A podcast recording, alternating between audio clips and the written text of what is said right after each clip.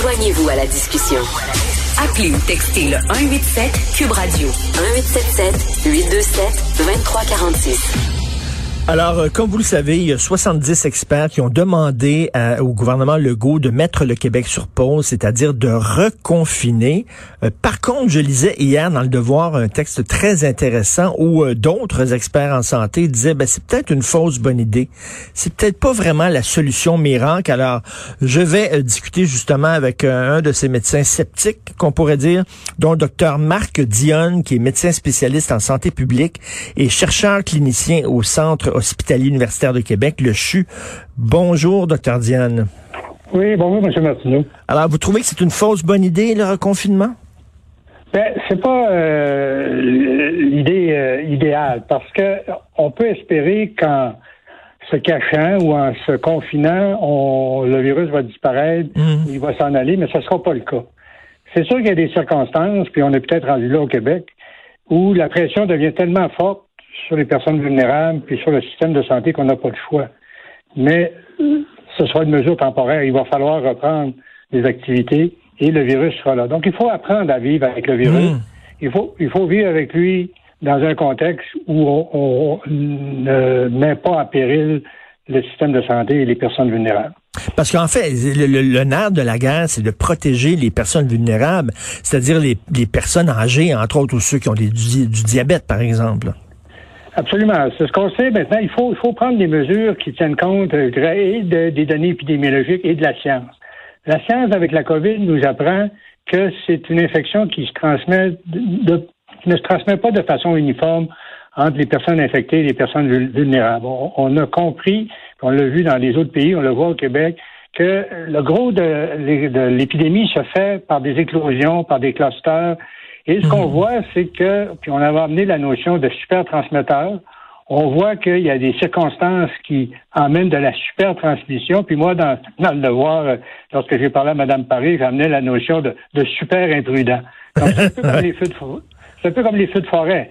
Quand il fait trop chaud, quand on est dans, dans une forêt de sapins, puis qu'on a quelqu'un qui lance une allumette, on a un cocktail explosif. Mhm. Mais si on se met dans, la même circonstance, euh, une personne qui, est infectée, donc très contagieuse, qui se retrouve dans une situation où on est à l'intérieur avec une mauvaise ventilation ou euh, un rassemblement trop important de personnes, puis que cette personne-là est imprudente elle-même, mais là, on a un cocktail explosé. Donc, c'est ces, ces situations-là qu'il faut éviter, et particulièrement, puis je le voyais la publicité du gouvernement le ces jours-ci, de faire en sorte que les personnes qui ont des symptômes ou les personnes qui ont eu récemment des contacts à risque s'isolent de, de, façon volontaire. J'étais très content de voir vos, vos, commentaires, vos déclarations, euh, docteur Dionne, parce que je, suis d'accord avec vous.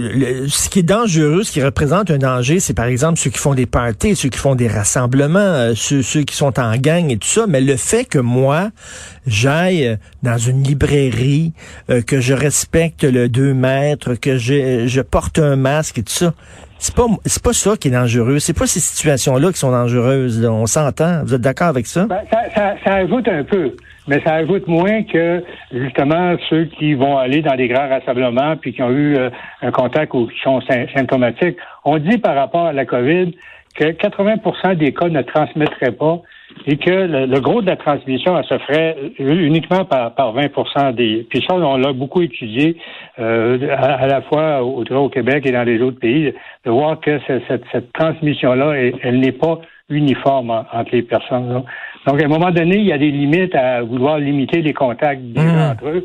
C'est sûr que les rassemblements de familiaux sont dangereux. Les gens mhm. sont, sont, sont, à l'intérieur, ils se collent, ils sont proches les uns des autres. Donc, il y a, un danger aux, rassemblements familiaux. Puis ce qu'on voit aussi comme, comme grand milieu de transmission, c'est les milieux de soins avec des malades qui ont besoin de beaucoup de soins qui vont euh, être en contact avec euh, plusieurs travailleurs de la santé. Donc, réellement, là, deux endroits où la transmission se fait facilement et de façon importante, les milieux de soins avec des, des, malades, euh, surtout de soins prolongés. Ce qui est curieux, c'est que dans les unités chaudes des hôpitaux, là où on, se sait euh, très vulnérable, il y a probablement moins de transmission que dans les CHSLD où le, virus euh, entre euh, insidieusement ou sournoisement.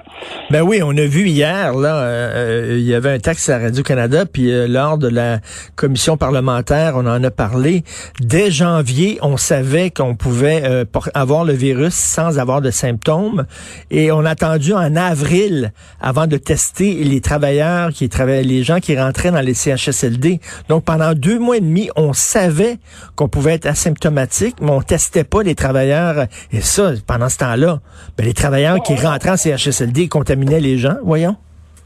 Oui, eh ben, le test a pris quand même un petit peu de temps avant d'être implanté sur, une base, je dirais, assez large. Au tout début, euh, les, capacités du Québec de faire des tests, si on parle de euh, février mars, c'était assez limité. Même, il fallait envoyer au laboratoire de microbiologie euh, à Winnipeg les tests pour être confirmés. Donc, il y a eu quand même un certain délai, puis c'était pas la faute du Québec, là, le, fédéral. Puis je pense qu'on a eu les mêmes problèmes aux États-Unis. Euh, on n'a pas rendu disponible si rapidement les tests. Mais il faut, comprendre aussi qu'avec ce, nouveau virus de la, de la, COVID, on a été pris un petit peu par surprise. Parce que quand on avait eu le SRAS en 2004, ce qui avait aidé, c'est que les gens étaient très peu contagieux avant d'être symptomatiques. Comme on avait un coronavirus ici, probablement qu'on s'est fié un petit peu sur ça, hmm. même si, comme vous le dites, euh, il y avait certaines inquiétudes à l'effet que les gens non symptomatiques euh, pouvaient transmettre. L'analogie qu'on faisait avec euh, le, le, SRAS de 2004 nous avait laissé espérer, je dirais, que les personnes non symptomatiques ne transmettraient pas beaucoup. Donc, à la fois, l'analogie un peu boiteuse avec le, le, virus du SRAS de 2004 et, dirais, non-disponibilité des tests au tout départ ont probablement fait que, effectivement, on, a un peu sous-testé au départ. Il y a des gens qui disent euh, oui, c'est important la santé, euh, la santé physique, mais il faut aussi parler de santé mentale. Euh, les psychologues et les psychiatres sont aussi des experts en santé, mais ils s'intéressent à ce qui se passe entre nos deux oreilles et la santé mentale est aussi importante que que les contaminations. Vous en pensez quoi? Ben, moi, quand j'interviens, je, mets toujours en évidence le fait que je suis médecin spécialiste en, santé publique et non pas nécessairement un épidémiologiste ou un hmm. spécialiste des maladies infectieuses. Donc, pour moi, cet équilibre dans, dans, nos interventions sociales, dans nos interventions, dans nos actions politiques, il est très important. Il faut effectivement voir tous les tous les aspects de, de la santé et euh, je, ne me focus pas uniquement ah sur l'impact euh, hein, des, maladies infectieuses. Donc, donc euh, vous prenez en considération aussi euh, les impacts que ça peut avoir sur la santé mentale?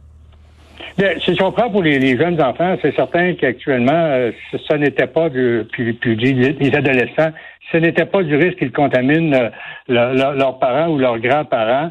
Ils sont bien plus à risque de, problèmes justement de santé mentale hmm. que d'être gravement affectés par par la COVID. Donc c'est ça qui est un petit peu dommage dans cette situation. Les, les, jeunes n'en souffrent pas beaucoup, mais comme ils peuvent être des, des transmetteurs, ils euh, peuvent mettre en risque leurs parents, leurs grands-parents. Donc ce que je vois actuellement, on parle de, certaines éclosions dans, dans, des cégeps. Est-ce qu'on peut dire aux jeunes, vous avez été dans un milieu où il y a eu de la hmm. transmission, même si vous n'êtes pas malade, euh, bon, vivez avec, avec votre situation, mais de grâce, dans le temps des fêtes, à ce moment-là, n'allez pas euh, euh, partager des, des, soupers ou des réunions de, de famille avec vos, vos, vos, parents et surtout avec vos grands-parents ou avec des personnes qui ont des facteurs de vulnérabilité. Tout à fait. Et en terminant, euh, docteur Diane, je disais, il y a certains de vos confrères qui disent, pour que ça fonctionne vraiment, un confinement, pour qu'il y ait vraiment un impact sur le nombre de cas, il faudrait que ça dure euh, un mois minimum. Là. Ben voilà, ça durait un mois, puis on reviendrait au bout, on aurait baissé, mais, mais, je ne nie pas le fait que lorsqu'on atteint un point de rupture, il faut mettre en place certaines mesures de confinement. Mais qu'on soit isolé deux semaines, trois semaines ou un mois, quand on va revenir, le virus sera là. Il n'y a à peu près que l'Australie et que la Nouvelle-Zélande, à cause de leur hmm. situation géographique particulière, qui ont réussi à faire disparaître le virus sur leur territoire. Ben, merci. Puis même le vaccin, ça va prendre encore quelques années avant qu'on puisse dire qu'on on est, notre population est suffisamment immunisée pour euh, ne pas craindre. Docteur Diane, j'ai bien compris, quelques années? Quelques années. quelques années, avant, ça Avant qu'on puisse considérer que personne n'est vulnérable à être infectés par la COVID. Donc, pendant quelques années, il va falloir quand même faire attention euh, et peut-être même porter le masque. Je ne dirais pas porter le masque, mais faire attention, être très vigilant à identifier euh, de, nouvelles éclosions. On le voit avec la rougeole. La, rougeole, la population est vaccinée, la population est immunisée, mais on a eu quand même des, on a quand même des éclosions lorsqu'on met ensemble un, grand nombre de personnes non immunisées. Donc, on risque d'avoir un peu la même situation avec la COVID. On aura peut-être 90% de la population qui sera vaccinée, mais il pourrait arriver euh, des, qu'on ait des poches de personnes vulnérables et qu'on voit des éclosions. Donc, même avec 90% de la population immunisée, il n'est pas exclu qu'on puisse, dans les prochaines années, revoir des, éclosions, particulièrement dans les, milieux vulnérables, parce que le vaccin, euh, avec les personnes âgées, risque d'amener une immunité qui va être euh, de durée euh, courte ben merci beaucoup d'avoir pris le temps de nous parler, de faire ces éclaircissements-là. C'est très apprécié. Donc, le docteur Marc Dionne, médecin spécialiste en santé publique et chercheur clinicien au CHU à Québec. Merci. Docteur Dionne. Merci. Bonne journée.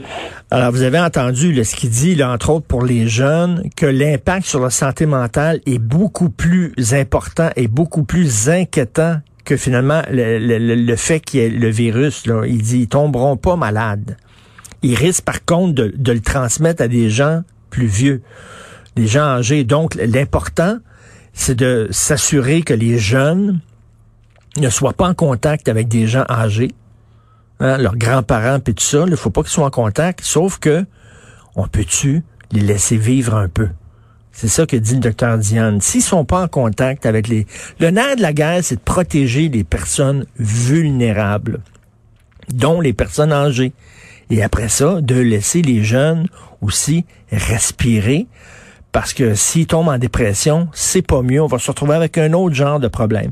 Et pendant que je vous parle, on apprend, vous savez, les deux Michael qui ont été euh, arrêtés par le régime chinois, mon régime favori. J'aime tellement le régime chinois. J'aime tellement le régime chinois. Alors, ils les ont arrêtés pour faire pression auprès du Canada pour libérer Madame Meng Wazou. Donc, euh, ils ont été formellement mis en accusation pour espionnage. Ça a pris deux ans.